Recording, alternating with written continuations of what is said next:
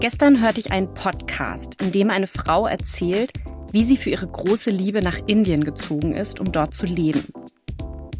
Sie berichtet auch, wie ihr Bekanntenkreis Bedenken äußerte nach dem Motto, das ist doch eine ganz andere Kultur, da wird es Probleme geben. So ein Satz ist leicht gesagt. Aber der Begriff, der da verwendet wird, könnte komplexer eigentlich nicht sein. Mal im Ernst, was ist eigentlich Kultur? Das hat doch nicht nur mit Ländern und Herkunft zu tun. Ist es nicht auch Kultur, wenn Leute Schlösser an Brücken hängen als Zeichen ihrer ewigen Liebe? Oder wenn sich die Massen bei den ersten Sonnenstrahlen auf die Wiesen der Parks legen, Slacklines aufspannen und Gitarre spielen? Wie gestalten Menschen eigentlich ihr Zusammenleben? Das ist eine der zentralen Fragen, mit denen sich die Kulturanthropologie beschäftigt. Und was noch dahinter steckt, darüber sprechen wir heute mit Freier. Ich bin Franziska und in diesem Podcast geht es um alles, was mit eurer Studienwahl zu tun hat. Und hallo auch an meine Kollegin Annabelle. Hallo. Annabelle und ich sind Studienberaterinnen an der Uni Mainz und wollen euch mit diesem Podcast bei eurer Studienwahl unterstützen. Wir freuen uns, dass Freya heute mit dabei ist. Hey Freya, schön, dass du da bist. Hallo, danke, dass ich hier sein darf. Sehr, sehr gerne. Ja, Freya, du hast Kulturanthropologie studiert, aber nicht sofort von Anfang an. Erzähl uns doch mal, wie bist du bei deiner Studienwahl vorgegangen? Was hast du gewählt und was ist es geworden und überhaupt? Fang einfach mal an zu erzählen. Das ist schon eine ganze Weile her. Ich habe 2009 mein Abi gemacht und stand dann eben vor der Entscheidung, äh, was ich studieren möchte und ähm, habe damals die Idee gehabt, äh, Journalistin zu werden. Also ich wollte mhm. in den Journalismus, habe äh, auch schon fleißig in, für Schülerzeitungen geschrieben und eben die klassischen, äh, bin da die klassischen Wege gegangen, die man geht, wenn man im Journalismus landen möchte. Und dann habe ich darüber ähm, eben auch schon Kontakte geknüpft und mir wurde gesagt, dass es ganz wichtig sei, eben nicht nur das Handwerk zu beherrschen oder, oder zu lernen in Journalistenschulen zum Beispiel, sondern vor allem zu schauen, dass man äh, sich Wissen aneignet, über das man dann schreiben kann. Also dass es quasi wichtiger ist, inhaltlich ähm, zu studieren. Mhm. Mhm. Genau, und ich habe damals mit einem Journalisten gesprochen, äh, einem FAZ-Journalisten, und der hat mir bei einem Mittagessen gesagt, ich kann mich im Grunde äh, entscheiden zwischen äh, Kultur, Wirtschaft und Politik, so ganz grob, was das Inhaltliche anbelangt. Und dann habe ich nach Interesse mich für Kultur und Gesellschaft entschieden und Soziologie im Kernfach und Kulturanthropologie damals im Beifach angefangen. 2009 mhm. eben in Mainz. Ähm, und habe da auch ein paar Ausflüge gemacht in die Geschichtswissenschaften zum Beispiel und die Philosophie, also immer relativ viel besucht. Ach cool. Also einfach so neben, neben dem Studium so parallel noch dazu? Genau, ja, einfach ah, ja. aus Interesse. Mhm. Manche Sachen habe ich mir anrechnen lassen, aber ich saß auch einfach ganz viel in Vorlesungen. Ich habe ein Semester eine Linguistik-Vorlesung auch. Das, daran erinnere ich mich noch, das äh, hat dann nämlich äh, zufälligerweise Überschneidungen gegeben mit meinem Soziologiestudium. Da hatte ich dann soziolinguistische Themen und saß dann eben gleichzeitig in der Linguistikvorlesung und habe da auf jeden Fall viel für mich mitnehmen können. Das ist auch was, was ich grundsätzlich empfehlen würde, dass man sich da nicht so von beeinflussen lässt von diesem sehr, ähm, sehr getakteten Bachelor- und Masterstudienplan, sondern eben schaut, ähm, was sinnvollerweise irgendwie sich ergänzt und auch eben Veranstaltungen besucht, auch wenn vielleicht niemand jemals davon erfahren wird, weil es nicht auf einem Zettel steht. Das, was man quasi mhm. daraus mitnimmt, ist es das trotzdem wert sozusagen. Ja, es kann ja auch sowas sein, was gar nicht passt, ne? Also, dass man einfach diese Möglichkeit nutzt, dass man in diese, sich in ganz viele Vorlesungen setzen kann. Ich glaube, es ist echt ein guter, genau. guter Tipp so einfach nochmal, weil man, das einem ja vielleicht gar nicht immer bewusst ist, dass man das so einfach machen kann. Genau, ja, man kann, ähm, man hat ja Zugriff darauf, auf das Vorlesungsverzeichnis äh, über Jugustine, jetzt bei uns an der Uni Mainz. Man kann äh, schauen, was andere Fächer äh, wo zu welchen Zeiten anbieten und einfach. Mhm. Und ich habe noch nie erlebt, dass sich ein eine Professorin oder ein äh, Prof daran stören. Im Gegenteil. Ja, ich also man, man, Gegenteil. Ja, ja, selbst bei Seminaren ist es eigentlich immer, ich wurde noch nie irgendwo rausgeschickt, ähm, wenn ich da aus Interesse saß. Und ich hatte eben große Entscheidungsschwierigkeiten, äh, also am Ende meiner Schulzeit ähm, wirklich große Entscheidungsschwierigkeiten. Ich hatte zum Beispiel auch einen Medizinstudienplatz, weil ich mich auch dafür beworben habe, ähm, weil ich einfach ja nicht wirklich wusste, wo ich, wo ich hin soll und sehr äh, sehr stark gehadert habe. Und dann habe ich mich aber für ein totales Interessenstudium entschieden. Also wirklich. Ähm, Warte, Moment, du hattest, du hattest den, du hattest den Medizinstudienplatz. Ja, genau. Ich habe mich damals 2009 auch dafür eingeschrieben, ja. Mhm. Und ich habe auch ganz viel gesagt bekommen, wie absurd dass ich den nicht genommen habe und stattdessen Soziologie studiert habe.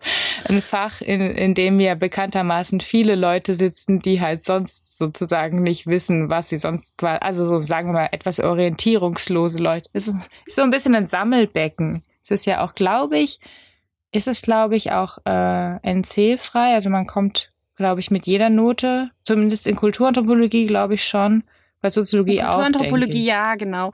In Soziologie nicht. Und ähm, ich glaube, es ist ein bisschen, zumindest vom, um also wenn ich das so raushöre, hat dein Umfeld da wahrscheinlich so ein bisschen komisch reagiert, dass du jetzt genau den Medizinstudienplatz für diese Fächer aufgegeben hast. Aber ähm, mein Eindruck aus der Beratung ist es, dass in der Soziologie, ähm, wir haben dazu auch schon eine Folge gemacht zur Soziologie, also ihr könnt mal gucken, ähm, wenn euch das interessiert, dass da aber ähm, schon auch Leute sitzen, die ähm, wissen, was womit sie, worauf sie sich da einlassen. Und selbst wenn sie es nicht wissen, dann sehr, sehr schnell ein großes Interesse dafür entwickeln, ähm, ja. weil man sich da so vielseitig irgendwie ähm, ausrichten kann, was die Soziologie angeht. Aber, und es ist ein Vorurteil, dass es so ein nichts halbes und nichts ganzes Studium ist. Ähm, und es ist ja krass, also ich finde es total bewundernswert und, und, und auch cool, dass du es erzählst, dass ähm, du dieses Prestigestudium Medizin, nenne ich es jetzt mal, äh, oder diesen Studienplatz ähm, aufgegeben hast für, für dein, dein Interessensfeld. Weil was wir auch immer wieder sagen den Leuten, die so Entscheidungsprobleme bei der Studienwahl haben,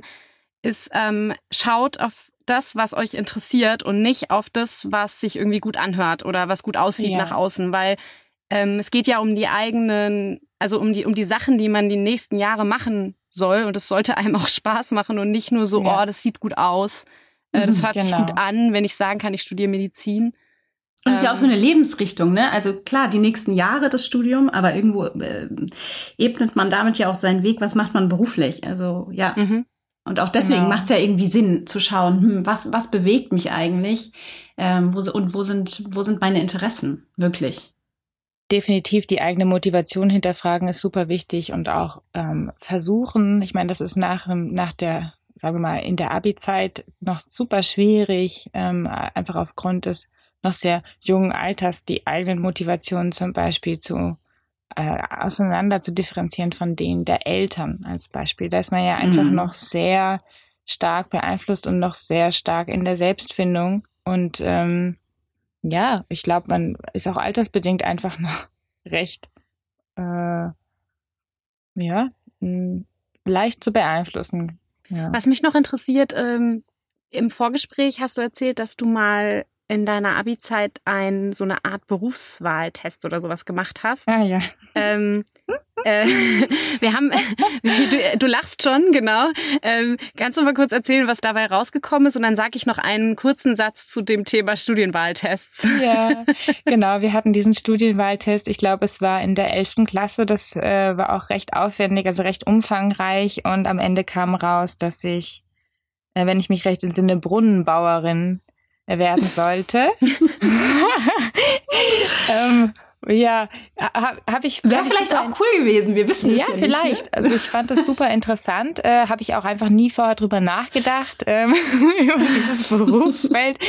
Und äh, ja, auch meine Mitschülerinnen und Mitschüler hatten halt auch äh, richtig witzige, teilweise super absurde äh, Berufsvorschläge als Testergebnis. Ähm, hm. Diente vielleicht auch irgendwie dazu, dass die Schüler, äh, naja, vielleicht eben auch Berufsfelder nahegebracht bekommen, die, mit denen sie noch nicht irgendwie, ja, über die sie noch nicht nachgedacht haben oder so. Aber ja, sehr ja, dass man das mal hört, nicht. ne? Genau. Ja, genau, genau. dass es ähm, sowas gibt. Weil, ähm, also wir haben auch eine, ähm, wieder einen Hinweis, oh, heute mache ich nur Hinweise auf, auf Folgen, die wir schon gemacht haben, sorry. Ähm, wir haben auch eine Folge gemacht zu ähm, Studienwahltests, denn da gibt es ganz viel Mist tatsächlich, wo dann eben Sachen rauskommen, wo man sich fragt, wie, wie, also wie kann das sein? Brunnen, also ich meine, die Brunnenbauerin, klar, wir können jetzt alle sagen, das hört sich jetzt erstmal spannend an, aber es ist wahrscheinlich nichts, was du tatsächlich in Erwägung gezogen hast, dann auch zu tun.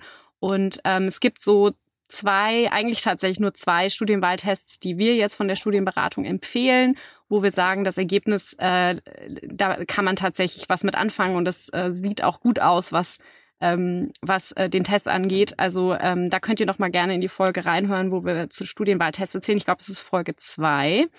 Ähm, mhm. Nagelt mich nicht drauf fest.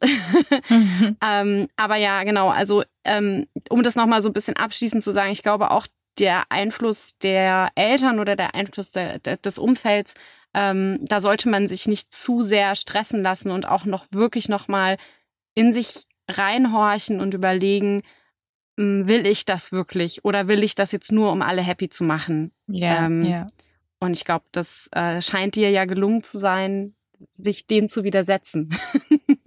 Ja, also genau, das Widersetzen ist mir gelungen. Ich habe dann immer mal wieder äh, zugegebenermaßen Zweifel gehabt an dieser Entscheidung. Immer wieder, wenn ich äh, kleine Krisen hatte äh, in meinen Zwanzigern. Zum Beispiel, als ich festgestellt habe, dass ich äh, doch nicht Journalistin werden will, nachdem ich diesen Weg jahrelang verfolgt mhm. habe, also quasi schon in der Schulzeit und dann während des Bachelors habe ich bei ähm, zwei Zeitungen gearbeitet, ähm, also auch wirklich lang, äh, über lange Zeiträume und mhm. dann nach dem Bachelor war ich bei der, äh, bei der FAZ für eine Hospitanz, was so ein bisschen, ja, eigentlich, ja, das war so der Zeitungsolymp, so in dem Alter.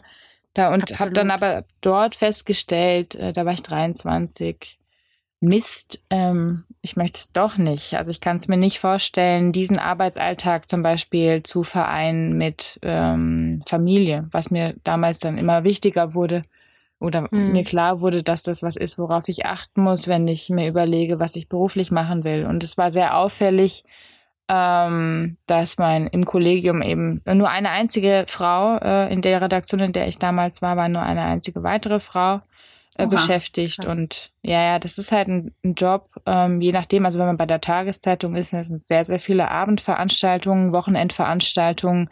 Äh, man sitzt oft lange eben bis abends um zehn, bis dann der Druck ist. Und es, ähm, es ist halt schwierig, äh, ich, mit kleinem Kind ähm, abends keine Zeit zu haben oder am Wochenende, ja. Und du hast dann ähm, jetzt äh, dein Beifach, also dein Nebenfach, mhm. äh, letztendlich zum Master gemacht. Ne? Also du hast dann dein genau. Nebenfach Kulturanthropologie zu dem Hauptfach und ja. zum Masterfach gemacht. Ich bin sogar noch mal einen Umweg gegangen. Ich habe sogar erstmal einen anderen Master noch gemacht. Ähm, Welchen?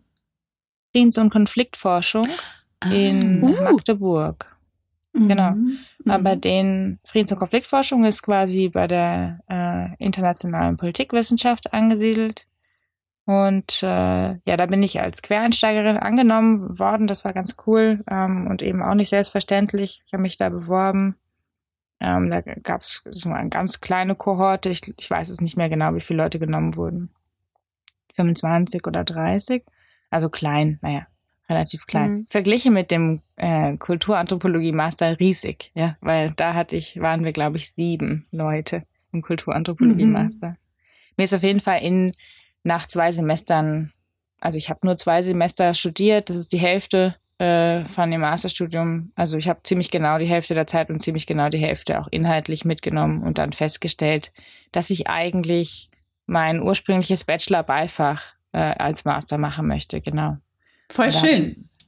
ja, weil äh, der, tatsächlich die Herangehensweise, also es gibt inhaltlich große Schnittmengen. Es ist ja eben ins, insgesamt bei diesen Gesellschafts- und Sozialwissenschaften so, dass du eigentlich äh, die Themenbereiche aus äh, jeder Perspektive betrachten kannst, also aus der soziologischen, aus der Politik, also politologischen, äh, aus der psychologischen, äh, aus der pädagogischen. Du kannst eigentlich immer das gleiche Thema nehmen, aber es ist immer eine andere Perspektive. Also der Blick mhm. ändert sich je nach Disziplin.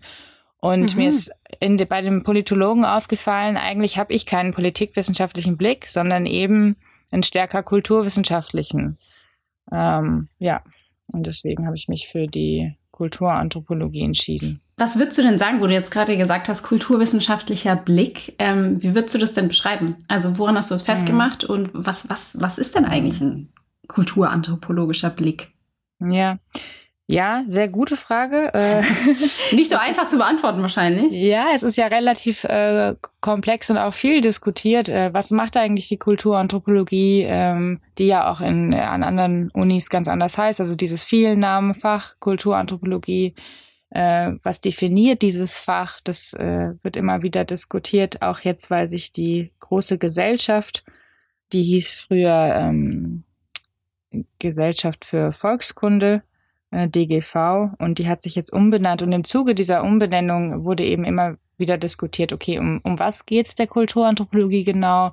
Wo kommt die Disziplin historisch her? Was unterscheidet sie von anderen äh, Kultur- und Sozialwissenschaften? Und wie gesagt, da streiten sich sozusagen auch die ProfessorInnen drüber. Das ist ähm, halt einfach nicht, nicht ganz so einfach. Ich glaube, was man sagen kann, ist, ähm, dass es, ähm, wenn es einem um das Alltägliche geht, also das quasi äh, die Alltagskultur ähm, ganz in Anführungsstrichen normaler äh, Menschen, also ähm, mhm. wenn man sich quasi mit der ähm, mit der Lebenswelt, mit der alltäglichen, wenn man dem Alltag hinter die Kulissen schauen will sozusagen oder hinter die Kulissen des Alltags schauen will, dann ist man in der Kulturanthropologie richtig. Wie gesagt, die Themen sind ähm, sind die gleichen, also die, die Phänomene, die man beobachtet, ähm, sind äh, in den Fächern die gleichen. Es ist nur die Frage, wie geht man heran?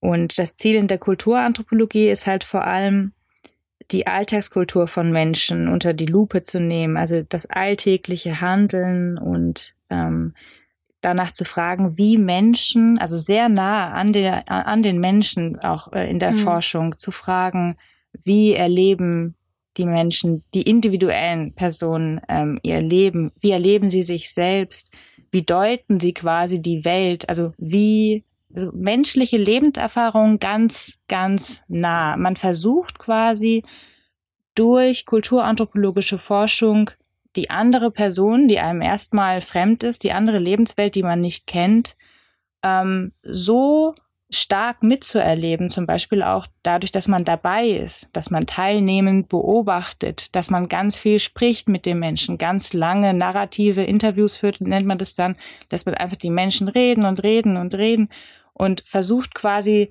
ähm, so ein, ja einfach die Perspektive möglichst, also dieser Person möglichst detailliert zu beschreiben und zu analysieren mhm. und dann eben bestenfalls da dabei darüber zu verstehen. Und zwar aus mhm. der Pers also aus der Perspektive der Menschen heraus zu verstehen. Mhm. Ähm, also das Ganze nennt sich dann, also es geht quasi darum, welchen Sinn geben sich Menschen sich selbst? Wie, ja. sehen, wie verstehen sie sich selbst? Wo stehen sie in der Welt? Wie begreifen sie die Welt um sich herum? Wie leben sie ihren Alltag? Wie gestalten sie ihr Leben jeden Tag? Ähm, und es geht eben vor allem darum, nicht ähm, quasi die Interpretation der Wissenschaft draufzulegen, sondern die Interpretation der Menschen herauszuarbeiten. Also das ist eben dieser ganz spezielle äh, Auftrag, sage ich mal, in mhm. der Kulturanthropologie.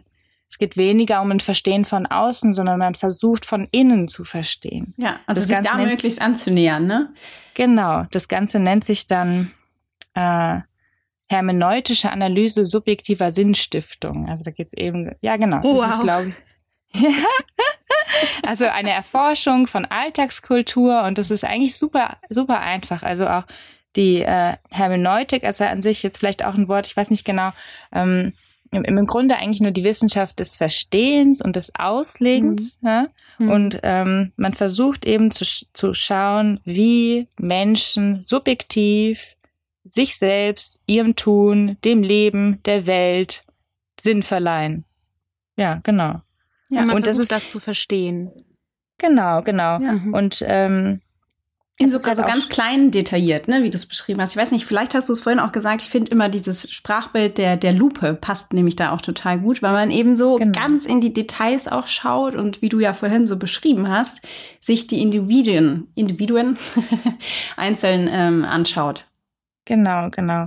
Und das Spannende ist halt, dass gerade im ganz Kleinen, im super alltäglichen, quasi automatisch ablaufenden, unbewusst ablaufenden, sich ständig wiederholenden, dass quasi darin ähm, wesentliche ähm, Strukturen und Werte ähm, unserer Gesellschaft halt am deutlichsten zutage treten. Das, was wir quasi machen, ohne darüber nachzudenken, zeigt, was im mhm. Hintergrund eigentlich sich abspielt an Vorstellungen. Und das versuchen wir quasi herauszuarbeiten. Und das ist so ein ganz nahes, also sehr nah am Menschen und seinem Leben in seinem Alltag forschen. Und das war das, was ich halt sehr vermisst habe in der Politologie. Das ist halt einfach eher ein bisschen, die Distanz ist größer. Die mhm. Distanz in der Kulturanthropologie zu den ähm, beforschten AkteurInnen ist, es ist, glaube ich, so gering wie, also ich zumindest ja, bei der Psychologie ist es eben auch eine sehr, auch eine sehr große Nähe, aber eben eine, durch eine ganz andere Brille betrachtet. Aber das ist, glaube ich, vergleichbar. Vielleicht können wir auch noch mal über äh, ein paar konkrete Forschungsthemen irgendwie sprechen, ne? Weil jetzt gerade ja. Äh, wir haben ja vorher auch schon über was ges äh, gesprochen. Im Gespräch vorher haben wir also überlegt, eigentlich wäre es super spannend. Oder du hast auch gesagt, es gibt es ähm, wahrscheinlich auch schon Forschungen, zum Beispiel zur Nachbarschaft oder zu so Innenhöfen. Was was wären denn noch so Themen? Also welche? Was waren vielleicht auch deine Lieblingsthemen im Studium? Ähm, ja, genau. Also das ist äh, auf jeden Fall, die Kulturanthropologie hat quasi so ein ganz, ganz breites äh, oder ganz viele Themenfelder, ein ganz breites Spektrum und man kann sich ähm, eigentlich egal, wofür man sich interessiert, ähm, ist man, kann man sich quasi je nachdem, ähm, wo die eigenen Interessen sind, ausrichten. Das ist eben auch mhm. was total Spannendes. Ähm, das Fach ist halt super vielfältig ähm, das kann natürlich auch manchmal überfordern, ähm, weil man eben sehr viel entscheiden muss und sehr viel Schwerpunkte für sich selbst am besten legt, schon im Studium inhaltlich. Aber eigentlich aus Erfahrung würde ich sagen, kristallisiert sich das dann eigentlich auch automatisch heraus, was man eben, welche Texte liest man, ohne dass es einen irgendwie äh, langweilt oder stresst oder man auf die Uhr schaut, sondern es gibt ja einfach Themen, die saugt man regelrecht auf. Oder was mhm. auch, finde ich, immer gut ist, zu schauen, was mache ich, womit beschäftige ich mich, wenn ich prokrastiniere? Was ist was, was lese ich, wenn ich mich sozusagen von eigentlicher Arbeit ablenken will? Und das sind nämlich die, oft die Sachen, die einen wirklich interessieren.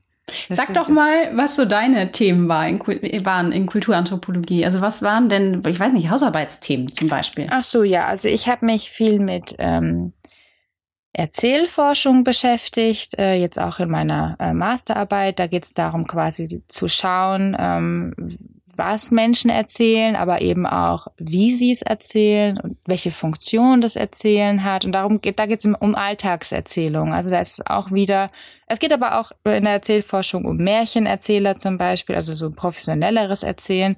Ähm, dann Biografieforschung war was, womit ich mich beschäftigt habe, da vor allem auch mit ähm, Fragen von Radikalisierung, Extremismusforschung. Ich habe mich mhm. zum Beispiel äh, mit dem rechtsextremistischen Milieu beschäftigt. Das war auch der Grund, warum ich in die äh, Friedens- und Konfliktforschung gegangen bin. Mir ist aber aufgefallen, dass ich genau diese mich sehr interessierenden Themen eben auch in der Kulturanthropologie behandeln kann, aber eben aus einem aus einer Perspektive heraus, die mir äh, die mir mehr liegt. Tatsächlich habe ich es immer sehr genossen, zum Beispiel Menschen zu interviewen, mit denen zu sprechen, denen so quasi so richtig nahe zu kommen. Einfach richtig empathisch äh, mich versuchen hineinzuversetzen in verschiedene Lebenswelten und das eben irgendwie ver zu verstehen versuchen, auch die Menschen und ihre Probleme zum Beispiel. In meiner Masterarbeit habe ich mich mit der mit Hebammen beschäftigt, also einem, einem Beruf, der ähm, ja, wie soll ich sagen, also es wird jetzt häufig gesagt, der ist vom Aussterben bedroht. Es ist auf jeden Fall ein Beruf, der im Moment oder Menschen haben Schwierigkeiten, die diesen Beruf ausüben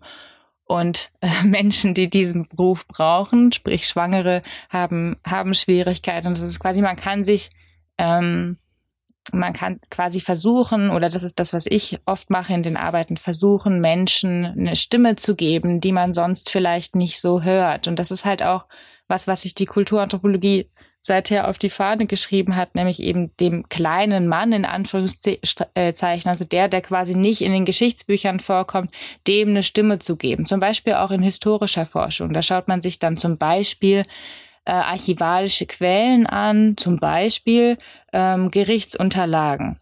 Zum mhm. Beispiel Gerichtsunterlagen aus der frühen Neuzeit. Dann schaut man sich an, das sind Protokolle von Gerichtsverhandlungen, die in der frühen Neuzeit gefü geführt wurden. Und was wurde da eigentlich verhandelt? Wie hat sich die Gesellschaft damals, äh, wie hat sich das gestaltet? Wie war der, wie war, wie waren die Wertvorstellungen? Und da habe ich mich zum Beispiel mit Unzuchtsvorstellungen beschäftigt, also mit Sexualität in der mhm. frühen Neuzeit. Ähm, mhm. Und sowas kann man dann eben, man kann kulturanthropologisch eben in der Gegenwart forschen, aber eben auch stark historisch. Also auch wenn man gegenwärtige Phänomene betrachtet, versucht man die historisch zu kontextualisieren. Also wieso sind Dinge äh, heute so, wie sie sind? Woher kommt das? Wie hat sich das entwickelt? Äh, und es ist halt, hat immer was Relativierendes auch, wenn man eben immer bedenkt, ja, die Dinge sind so, könnten aber eben auch anders sein oder waren bis vor kurzem noch anders. Zum Beispiel, wenn man sich das Handy nimmt, was für einen riesen Einfluss ähm, zum Beispiel auch nur eine kleine Kommunikationsform im Handy, SMS, da habe ich vor kurzem was drüber gelesen, wie, wie mhm. quasi wichtig dieses, diese Kommunikationsform geworden ist in wie kurzer Zeit. Also für mhm. Beziehungen, für unser Beziehungsmanagement hieß es da. Also, dass es quasi elementar ist für Menschen heutzutage Beziehungen aufrechtzuerhalten, aber auch zum Beispiel zu beenden über Textnachrichten. Mhm. Und das oder Sprachnachrichten, fällt mir gerade so ein. Also ich glaube, ne, das wäre ein super spannendes Thema, jetzt mal zu gucken, okay, wie sieht's mit Sprachnachrichten aus? Genauso für ja, diese das Dinge, Gefühl, die du gesagt hast. Das ist total neu, weil das mhm. hatte, äh, das hatte irgendwie vor ähm, ein, also vor ein paar Jahren noch keiner auf dem Schirm, obwohl es theoretisch schon gegangen wäre. Ja, also mhm. es war ja jetzt nicht, äh, nicht möglich, äh, Sprachnachrichten aufzunehmen. Aber das hat sich irgendwie jetzt ist so getrennt. Also es das heißt, wenn ich es richtig verstehe, weil man muss jetzt mal dazu sagen, ihr seid ja beide Kulturanthropologinnen. wir, wir, wir, es reden hier also quasi zwei Expertinnen miteinander und ich bin die, die zuhört und staunt und staunt und tausend Fragen hat. ähm, äh, also, äh, das heißt, man kann so ein bisschen sagen, man kann sich eigentlich alles angucken, für was man sich interessiert, weil immer, also äh, wenn es eben in dieses kleine, in die kleine Lebenswelt der Leute guckt, in diese Alltagswelt, ähm, dann ist ja theoretisch alles möglich, wenn ich das mhm, richtig verstehe. Und genau. das ist ja mega cool. Das ist mega toll, weil man super, super frei ist. Und ähm, wie gesagt, also das quasi scheinbar Selbstverständliche, Alltägliche ist das, wonach die Kulturanthropologie fragt. Aber ich kann auch nochmal konkretere Beispiele nennen, um einfach ähm, vielleicht dann nochmal, also ich habe jetzt ja gerade schon genannt, die Erzählforschung, ähm, Biografieforschung, mhm. was wir gerade angesprochen haben mit der Kommunikationsform, wie da, auch Digitalisierung im Alltag, wie wirkt sich Technik aus auf mhm. unseren Alltag.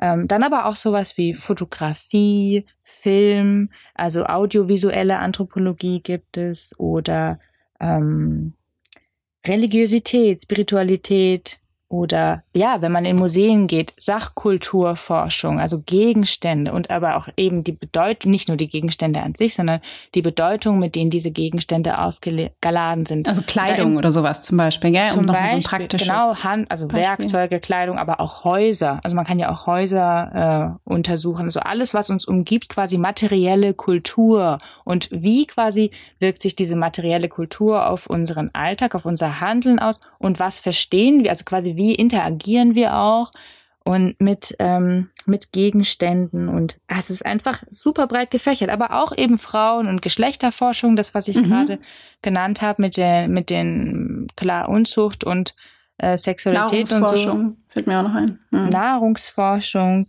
äh, Lied, Lied, Musik, Tanzforschung Krass. gibt es.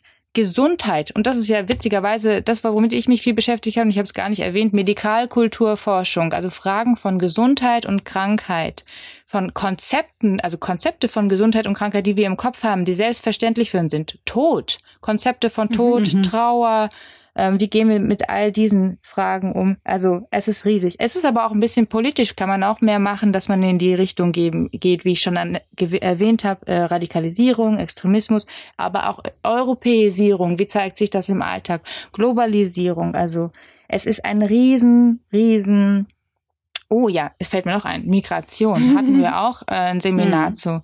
Also es ist einfach endlos. Alles, was quasi, äh, und das betrifft ja wirklich alles, alles, was man eben ähm, im Alltag hinterfragen kann. Und das ist so ganz kleinteilig, wenn man sich vorstellt, ähm, man steht morgens auf. Warum steht man morgens auf? Was steht mhm. dahinter? Ich meine, allein da steckt schon eine Vorstellung von Zeit zum Beispiel. Mhm. Wann steht man auf? Warum steht man um diese Uhrzeit auf? Ähm, sagen wir mal, man mhm. geht dann irgendwann zur Arbeit. Warum geht man zur Arbeit? Wann, wie ist das passiert? Arbeitskulturforschung. Also wie geht man zur Arbeit dann auch? Wie, ja, Mobilitätsfragen dann. Wie kommt man zur Arbeit? Dann Fragen von, äh, wie verändert Mobilität Stadt? Stadtforschung ist auch. Es ist endlos. Man kann quasi kleinteilig den Alltag durchgehen und an jedem kleinen Ding, mhm. an jeder kleinen Interaktion, Kaffeemaschinen, Kaffee. Kaffee könnte auch ein Forschung, äh, mhm. äh, Forschungsfeld von Kulturanthropologie sein. Oder Zähne putzen, ja. Hygiene. Wann hat sich das eigentlich entwickelt? Wieso putzen wir uns die Zähne? Also, es ist, es ist endlos. Und es ist dadurch super, super vielfältig und spannend. Man kann sich quasi nicht langweilen in diesem Fach, weil man sich mit allem beschäftigen kann. Das heißt, wenn man jetzt also ähm, in der, wenn man jetzt in, in, in dieser Phase der Studienwahl gerade ist und man stellt fest, ähm, ich habe ja im Intro dieses Beispiel genannt, ähm, zum Beispiel mit den Schlössern an der Brücke. Ja, man fährt über so eine Brücke und man fragt sich, wieso hängen Leute eigentlich Schlösser an der Brücke? Hm. Ja.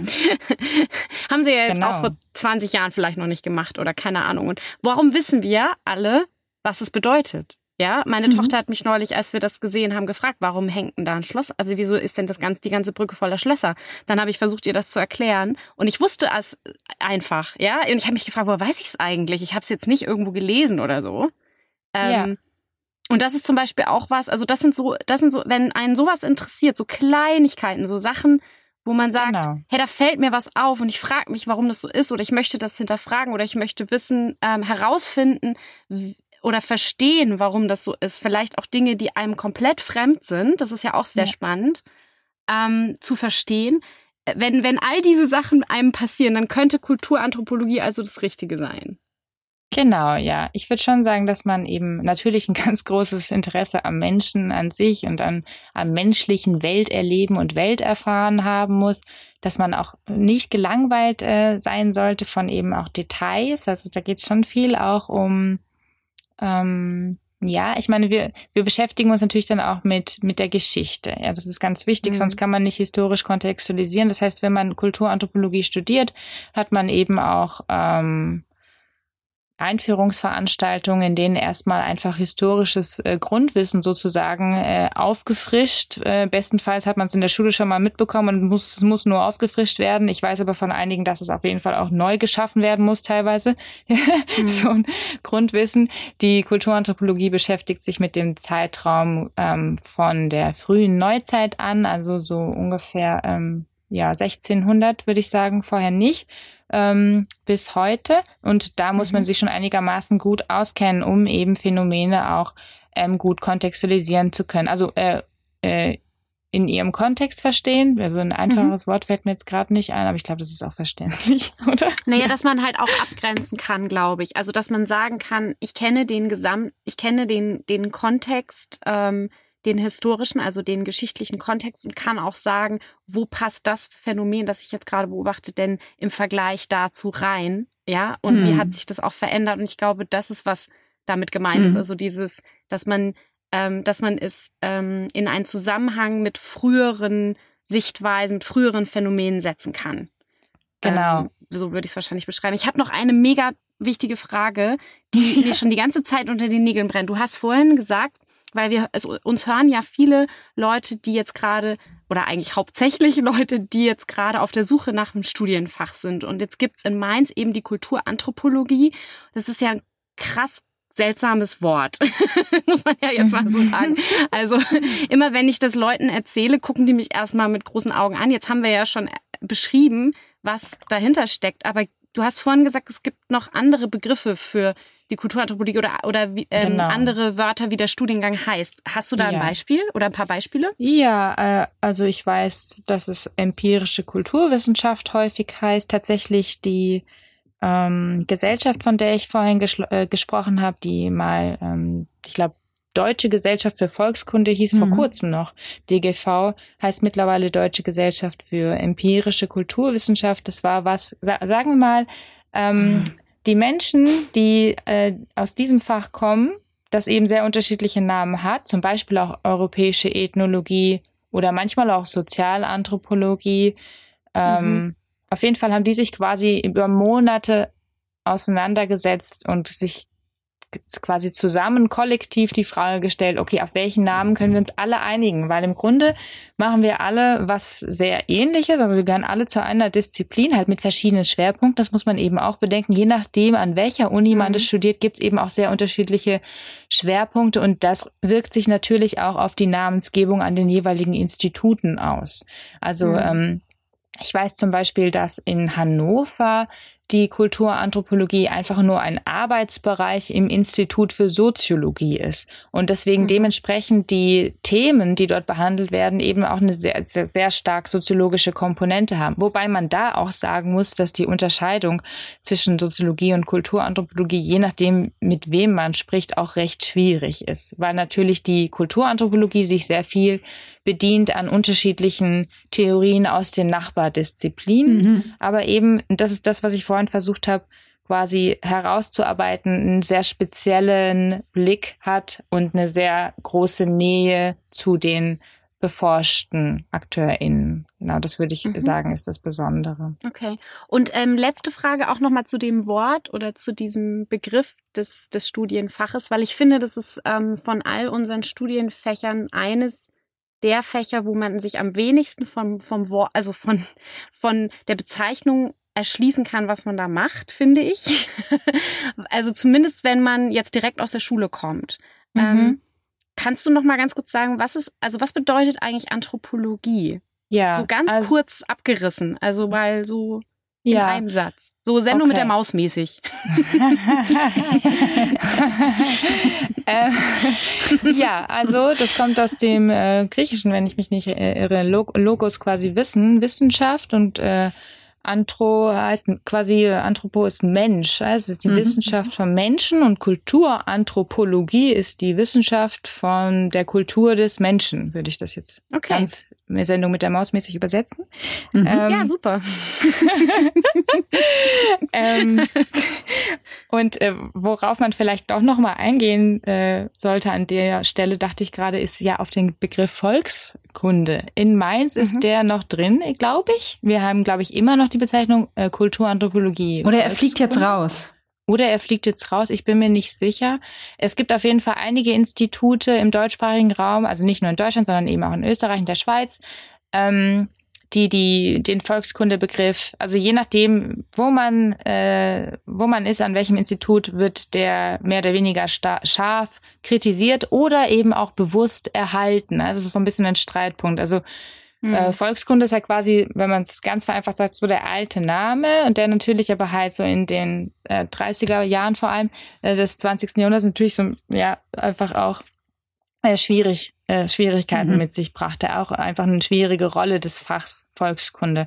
Ähm, mhm. Aber es, es heißt ja quasi auch nicht umsonst oder hieß nicht umsonst so. Also man hat sich quasi mit dem Volk, also mit dem in Anführungsstrichen mhm. einfachen normalen Leuten, also nicht mit historischen Größen, nicht mit irgendwelchen Regierenden oder Königen oder irgendwie äh, wem auch immer beschäftigt, sondern eben man hat geschaut, wie leben die Menschen eigentlich. Da kommt es so ein bisschen her. Und das war die Kunde vom Volk, die Kunde vom einfachen Volk, mhm. vom einfachen, von den einfachen BewohnerInnen sozusagen. Da hat man halt geschaut, wie leben die, ja. wie kleiden die sich, mhm. was kochen die, wie essen die, wie sind ihre Häuser, wie sind ihre Verhältnisse zu ihren Nutztieren, Haustieren, wie leben die in Familien verbunden zusammen, äh, wie funktionieren Dörfer und so weiter. Genau.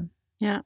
Und der Begriff Volks, sag ich jetzt mal, ist natürlich jetzt so ein bisschen behaftet ähm, ja. und, und, und wirft äh, Assoziationen auf, die eigentlich mit dem, mit dem, wofür der Begriff äh, zumindest früher, also eben für diesen Studiengang gedacht war, irgendwie gar nicht so viel zu tun hat. Aber, aber ich glaube, dass das der Hintergrund ist, weswegen viele versuchen, den jetzt doch loszuwerden, weil ähm, es einfach eine falsche Assoziation hervorruft oder ja. eine, eine missgeleitete. Mhm. ja. Genau, ja. Ja, jetzt haben wir ja ganz viel ähm, so über die Inhalte gesprochen etc. Was mich noch interessieren würde, ist, was hat dir, auch wenn es jetzt schon ein bisschen her ist, hast du ja vorhin gesagt, aber ähm, was hat dir denn in deiner Studienzeit besonders gut gefallen? Also kann natürlich aufs Fach, auf das Fach bezogen sein, kann aber auch allgemein sein. Ähm, ja, wie war die Studienzeit für dich? Ja, die Studienzeit äh, war für mich so schön, dass ich immer noch Schwierigkeiten habe, mich von der Uni zu lösen. Ich bin ja immer noch im Moment da, weil einfach, ähm, ja, ich fand es einfach, also alles daran richtig, richtig schön. Ich mochte auch die und mag die Mainzer Uni auch gern. Ich war ja auch in Magdeburg und in äh, Spanien für zwei Semester, also immerhin nochmal an zwei anderen Unis für jeweils ein Jahr und ähm, muss sagen, dass ich einfach schon die Mainzer Uni besonders gern äh, mag, von der Atmosphäre, auch von den, mhm. auch die grünen Bereiche, dass es eine Campus-Uni ist, ähm, dass es eben viele Grünbereiche gibt, auf denen man ähm, zwischen den Veranstaltungen liegen, auf dem Gras liegen und lesen kann. Ähm, ich fand unsere Bibliotheken immer total äh, gut ausgestattet. Da habe ich eben auch andere Erfahrungen gemacht und das dann richtig äh, wertschätzen gelernt. Einfach was für eine tolle ähm, was für eine tolle Auswahl wir haben und dass man eben auch, ja, das ist ja auch alles frei zugänglich. Ich habe quasi nie genug davon bekommen, auch einfach mal in andere äh, Fächer und andere da in die Regale zu schauen. Mhm. Und äh, ich, ich habe einfach echt ein Problem gehabt mit ähm, ähm, mich irgendwie entscheiden, schon mal am Anfang für irgendwie ein fahrende Disziplin, weil ich super viel, super spannend finde und auch dann ähm, da, ich bin relativ zügig durch den Bachelor, also naja, nicht, also ein Jahr länger, glaube ich, ähm, habe ich gemacht als Regelstudienzeit, aber dann ja, wie gesagt, nochmal einen, einen anderen Master anstudiert, dann mich nochmal umentschieden und jetzt auch im Master mir recht viel Zeit genommen, weil ähm, diese Fülle an, an Wissen, die einem zur Verfügung steht an der Uni und es ist einfach, es ist es ist ein wahnsinnig großes Geschenk und ich äh, hm. habe das versucht, lange, so lange wie möglich auszunutzen auch, ja. Und ja, meine ja, Studienzeit war einfach verstehen. der Wahnsinn. Ich fand es total toll. ich fand es richtig ja. gut. Und auch das trotz äh, verschultem ähm, Bachelor-Master-System, da wird ja super viel geschimpft, ähm, dass die Bologna-Reform das Studieren, wie man es früher hatte, eigentlich gar nicht mehr möglich macht und so. Man muss halt, also ich meine, ich habe keinen Vergleich, ich habe nicht äh, auf Magister studiert oder Diplom, aber man kann sich, das kann ich aus eigener Erfahrung sagen, schon auch im Bachelor-Master-System Freiräume schaffen und eben auch mutig genug sein, das einfach zu tun und einfach den, den vielleicht auch den Regelstudienplan mal irgendwie quasi gut sein lassen und eben sich ein, zwei, drei, vier Semester mehr zu nehmen, um halt wirklich umfassend sich zu bilden. Darum geht's ja eigentlich an der Uni. Es geht ja eigentlich, ja, also ja. Das sagen wir auch immer wieder. Mhm. Haben wir, glaube ich, auch schon in einer der letzten Folgen gesagt. Ja, die Mindestlaufzeit, dass, weißt du noch? Ja, die Mindestlaufzeit, genau. Also das ist halt, dass diese Regelstudienzeit, ähm, seht das eher als Empfehlung. ja, und, ja. Oder, oder als, ähm, als Mindestlaufzeit. Ist, als Mindestlaufzeit und nicht als, ich muss das in der Zeit durchziehen, weil ich habe echt, also ich hatte gerade letzte Woche wieder Leute, die gesagt haben, ja, aber wenn ich dann ein Semester länger brauche, ähm, und ähm, tatsächlich fällt mir es mittlerweile schwer nachzuvollziehen, wie man ähm, Angst haben kann, wenn man ein halbes Jahr länger braucht, weil was passiert? Es passiert überhaupt nichts. Also es ist nicht so, dass dann Arbeitgeber sagen, oh, also ich äh, dann genau nachzählen, wie viel Semester die Person jetzt gebraucht und wenn die ein Semester oder zwei oder auch fünf länger gebraucht hat, dann sagen, hm, nee, also dann bitte nicht.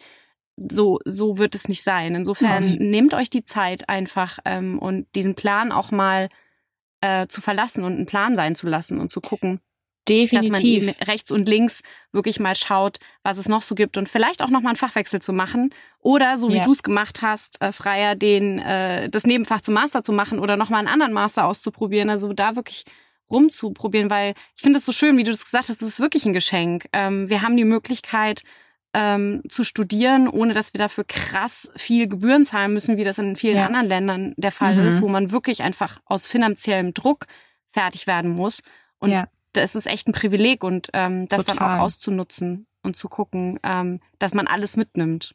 Genau. Und lieber länger. Ja, genau. Das ne? auszunutzen und wertzuschätzen und auch dankbar zu sein. Ich höre so viele irgendwie die ganze Zeit äh, jammern, oder alles Mögliche ist irgendwie blöd und es ist, der Leistungsdruck ist so groß und man hat so wenig Zeit. Naja, es hängt auch davon ab, wie man damit umgeht. Also äh, wie viel Zeit man sich nimmt, wie viel Seminare man sich, äh, man mhm. sich setzt. Ich habe zum Beispiel immer gearbeitet, immer nebenher, mich selbst finanziert und es hat auch funktioniert. Und das ist also, es ist wirklich, wenn man sich selbst den Druck rausnimmt und genau wie du gesagt hast, ähm, Die Arbeitgeber später interessieren sich nicht dafür, wie lange du studiert hast. Keiner zählt die Semester, aber es ist auf jeden Fall offenkundig, ob du es geschafft hast, ähm, dein Interessensgebiet herauszufinden, irgendwie vielleicht auch eine Expertise zu entwickeln, für, äh, für ein Thema zu brennen, das zu entdecken, dass da irgendwie deine Leidenschaft steckt. Du hast ja gerade schon gesagt, so ja, wie was was wollen die Arbeitgeber haben, was wollen die Arbeitgeberinnen haben? Was kann man eigentlich mit Kulturanthropologie beruflich machen? Damit äh, kann man ziemlich viel machen. Ja, ich habe jetzt häufiger gehört, irgendwie äh, alles oder nichts. Also so nach dem Motto, es ist auch äh, schwierig, oder zumindest höre ich das dann immer raus aus solchen mhm. Sätzen, dass es irgendwie schwierig ist, Berufe äh, oder Stellen zu bekommen. Das kann ich nicht bestätigen. Also ich habe mein ganzes Studium hindurch, wie gesagt, äh, gearbeitet und auch, ich meine jetzt damit jetzt nicht irgendwelche Gastrojobs, das habe ich ganz am Anfang gemacht, sondern halt schon einfach auch inhaltliche ähm, Jobs zum Beispiel, man kann auch in den sozialen Bereich damit gehen. Das habe ich äh, teilweise gemacht ähm, beim internationalen äh, Bund, ähm, weil man da eben zum Beispiel Wissen über Migrationszusammenhänge, interkulturelle Kompetenz oder auch da einfach eine Sensibilität mitbringt mit diesem Fach, die auch in diesem Bereich, in dem sozialen Bereich sehr gefragt ist. Und ähm, man kann äh, in, natürlich in den Kulturbereich, also alles, was mit Museen äh, zum Beispiel sind natürlich super beliebt, dann auch für Volontariate im Anschluss an äh, ans Studium oder ähm, bei der Stadt, ja, da gibt's ja auch immer einen Kulturbereich. Also wenn man quasi in den öffentlichen Dienst schaut, Stadt, Land, äh, Kommune, wie auch immer, die, die, äh, da findet man auch super interessante Stellen teilweise und man wird auf jeden Fall auch genommen, das kann ich aus eigener Erfahrung sagen. Dann Medienbereich, also alles, was mhm. irgendwie Zeitung, äh, aber eben auch Radio, Fernsehen, also alles, was Medien angeht. Wenn du da äh, Kulturanthropologie studiert hast, bringst du einfach ein gewisses Know-how mit. Im besten Fall muss man oder würde ich empfehlen, neben dem Studium halt ähm, Arbeitserfahrungen zu sammeln. Also weil ja. ich habe super breit ja. äh, bin ich meinen Interessen gefolgt im Studium inhaltlich. Ich habe aber auch nebenher ganz viel Arbeitserfahrung gesammelt und konnte da auch herausfinden, welche Art von Arbeit macht mir Spaß, äh, worin bin ich gut, ähm, was kann ich mir später vorstellen. Aber nicht nur das, nicht nur zu Orientierungszwecken, sondern auch ganz pragmatisch. Jedes Arbeitszeugnis, das man quasi vorlegen kann, ist aus meiner Erfahrung äh, hilfreich, weil es zeigt, okay, ich war nicht nur in der Schule und in der Uni. Äh, mhm. Daran kann man natürlich auch super gut sein und man findet auch so einen Job. Ich will jetzt keine Angst machen. Man muss nicht unbedingt die ganze Zeit arbeiten, aber es hilft. Ich habe auf jeden ja. Fall aus meiner Erfahrung kann ich sagen, dass ähm, es einem selbst hilft, sich zu orientieren und aber auch dem Arbeitgeber hilft zu sehen, ah, okay, diese Person kennt quasi nicht nur den Klassenraum aus Schule und Hochschule, sondern hat auch schon mal drüber hinaus im äh, quasi, ja, Erfahrungen, praktische Berufserfahrungen gesammelt. Und klar, natürlich. Hat einfach schon mal gearbeitet. Genau. Gearbeitet, genau. Fall. Und klar ist die Uni natürlich auch ein großer Arbeitgeber. Da mhm. bin ich jetzt selbst einfach auch als Hiwi seit, Moment, oh Gott, äh, fünf Jahren durchgängig quasi äh, an verschiedenen Instituten. Und es ist ja auch ein Riesenfeld. Also das Hochschulwesen, ähm, auch die verschiedenen Fachhochschulen, nicht nur Universitäten, sondern Fachhochschulen, da kann man auch immer schauen, ähm, glaube ich, wahrscheinlich mit jedem Hochschulstudium. Die haben ja auch immer ganz große äh, Verwaltungs- und Orga-Apparate, für die man, und das sind auch tolle Jobs, ja, oder auch Beratungen, das wisst ihr ja. das sind alles Fälle. Ja, ja, genau. Das, das kann man auch alles, mit Kulturanthropologie machen. Ja, genau. Das sind alles Berufsfelder und deswegen, es ist absolut nicht so, dass man äh, quasi vor dem Nichts steht mit diesem Studium. Man steht eher vor der Qual der Wahl sozusagen, weil man mhm. so viel machen kann und für so viel tatsächlich auch irgendwie qualifiziert ist, ohne speziell qualifiziert zu sein. Aber man ist eben breit qualifiziert. Mhm. Mhm. Und es ist also ich würde auch sagen, es ist ja. eigentlich alle Berufsfelder, wo es und ich meine, es sind halt fast alle, ähm, wo es irgendwie mit Menschen zu tun hat, wo es darum geht, also eben eigentlich genau das, was, was man ja auch lernt in der Kulturanthropologie, nämlich Menschen zu verstehen, ihren Alltag zu verstehen, wo das in irgendeiner Form eine Rolle spielt. Und das kann halt in so vielen Kontexten so sein. Ähm, ja. Also ich glaube, wir würden jetzt wahrscheinlich noch eine halbe Stunde weiterreden, wenn wir alles aufzählen, wo KulturanthropologInnen arbeiten könnten, weil ähm, das äh, einfach sehr vielfältig ist. Und mir, mir ist auch gerade noch im Medienbereich aufgefallen oder im Journalismus, ähm, es gibt ja so einen Trend da äh, sehr, sehr stark so ähm, eben auf den Alltag der Leute zu gucken und darüber zu schreiben zum Beispiel. Mhm. Also ähm, wirklich ähm, Alltagsgeschichten ähm, zu präsentieren und rauszuarbeiten. Und das ist ja auch wieder Kulturanthropologie. Also genau genommen ähm, gibt da echt viele Anknüpfungspunkte, wo ähm, man ansetzen kann. Und ähm, ich freue mich, dass du das gesagt hast mit dem, ähm, dass, es nicht, dass es nicht deine Erfahrung ist, dass man damit keinen Job bekommt, weil das ist, glaube ich, wirklich ein Vorurteil, mit dem viele, viele Studienfächer, die es an Universitäten gibt, äh, zu kämpfen haben, dass, dass einem gerne auch die ähm, Eltern oder die LehrerInnen sagen, ja, aber was willst du damit denn werden? Da, da wird, das wird ja nix. Also was soll man ja, da als genau. Kulturanthropologin machen? Ja, das kenne ich auch noch. Mhm. Genau. Ja, ja. Und das ist einfach, und das, also ich wünschte, wir könnten das irgendwie einfach mal löschen aus dem, aus dem kollektiven Gedächtnis, ähm, dass das so ist, weil, ähm, ja, also die Erfahrungen, äh, die, die alle hier auch immer erzählen, berichten halt was anderes. Es ist ähm, möglich und ähm, und auch äh, ganz normal, dass man, dass es eben so breit ist und das ist ja auch das Coole dran, dass man sich eben dann für den eigenen Bereich, für das, was einen am meisten interessiert, für die eigene Leidenschaft, daraus, da, also da ausrichten kann und das ja. dann auch zum Beruf machen kann. Oder auch ja. unterschiedliche Stationen, ne? Also man kann ja auch einfach dann unterschiedliche Berufe eben damit machen, was ja, was auch ziemlich cool ist. Wenn man dann merkt, okay, die eine Anstellung nach zwei Jahren, das ist vielleicht nichts mehr, dann kann man mhm. nochmal in einen anderen Bereich gehen.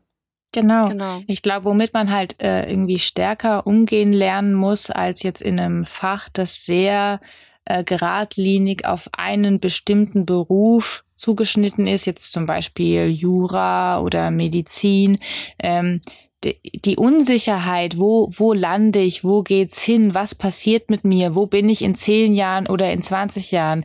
Es gibt Menschen, die können damit äh, besser umgehen als andere. Beziehungsweise, was ich sagen will, es gibt Menschen, denen tut das auch nicht gut, quasi diese riesige Auswahl zu haben und nicht wirklich zu wissen, wo es hingeht. Es gibt so einfach Persönlichkeitsstrukturen, denen es, für die es gesünder ist, was zu studieren, was, was ein sehr, sehr klares Ziel hat und damit eben auch Sicherheit irgendwie, so ein Gefühl gefühlt größere Sicherheit mit sich bringt. Die Sicherheit ist, glaube ich, relativ gleich groß. Die äh, Arbeitslosenquote bei Akademikern ist ja einfach äh, auch ziemlich fachunabhängig sehr, sehr äh, sehr niedrig. Aber mhm. die gefühlte Unsicherheit, eben nicht zu wissen, nicht hundertprozentig zu wissen, wo lande ich am Ende, ähm, das ist eine, das ist, wie gesagt, es bringt Freiheit mit sich, es bringt auch Unsicherheit. Man muss sich fragen, ob man damit quasi leben kann und will.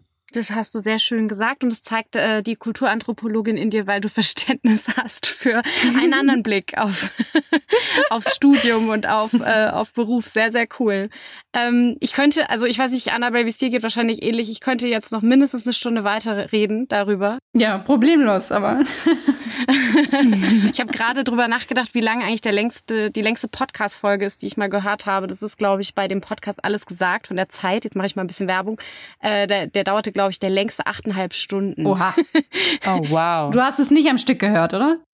Ich habe es nicht ganz am Stück gehört, aber, äh, aber in Etappen. Und ähm, da ist äh, das Prinzip ja, dass der Podcast erst endet, wenn die Person, die äh, als Gast oder Gästin da ist, äh, sagt, äh, dass jetzt alles gesagt ist. Mhm. also wir können ja mal überlegen, ob wir irgendwann mal so eine lange Nacht äh, der, äh, des Studienwahl-Podcasts machen. dann machen wir das auch mal. Also, ähm, yeah. genau, aber ähm, erstmal, liebe Freier, vielen Dank, dass du uns diesen sehr, sehr spannenden Studiengang ähm, erzählt hast. Und äh, ich habe jetzt ein sehr, sehr viel besseres Bild davon, was man da macht. Annabelle wusste es schon, aber ich, ich, ich bin jetzt auf jeden Fall sehr viel besser aufgeklärt und ich hoffe, unsere HörerInnen auch. Ja, das hoffe ich auch. Ja, beim nächsten Mal hören wir zur Archäologie. Auch sehr, sehr spannend, weil das ist ein, mal wieder so ein Orchideen- oder Nischenfach, was man erstmal gar nicht so oft findet und gar nicht so oft auf dem Schirm hat. Und äh, auch sehr, sehr interessant. Also alle Indiana Jones unter euch ähm, könnt euch darauf schon mal freuen. In der nächsten Folge geht es um Archäologie. Dann wünsche ich euch eine schöne Zeit bis dahin. Wir hören uns in der nächsten Folge. Annabelle, möchtest du noch was sagen zum Schluss? Ähm, nein. Alles klar. Dann bis zum nächsten Mal. Ciao, ciao. Ciao. Tschüss.